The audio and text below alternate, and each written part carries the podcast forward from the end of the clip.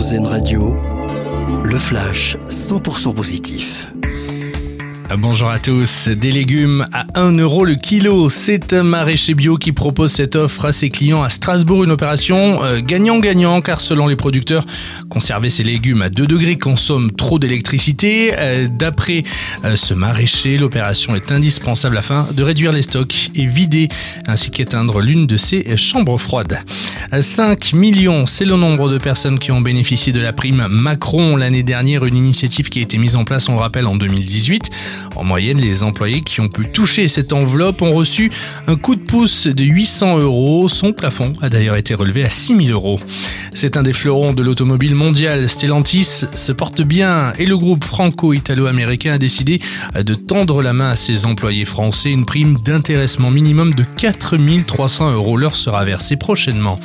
Si vous avez rêvé de courir sur le Verrazzano Bridge, c'est le moment ou jamais. Les inscriptions pour le marathon de New York se terminent aujourd'hui.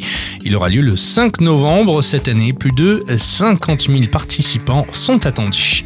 Et puis c'est la sortie cinéma de la semaine de Fablemans, le dernier film en date de Steven Spielberg. Le cinéaste aborde un de ses thèmes phares, la famille, dans cette œuvre semi-autobiographique. Pour l'occasion, le château de la Busine à Marseille a décidé de consacrer une de ses expositions à Steven Spielberg. Excellente journée à l'écoute d'Airzen Radio.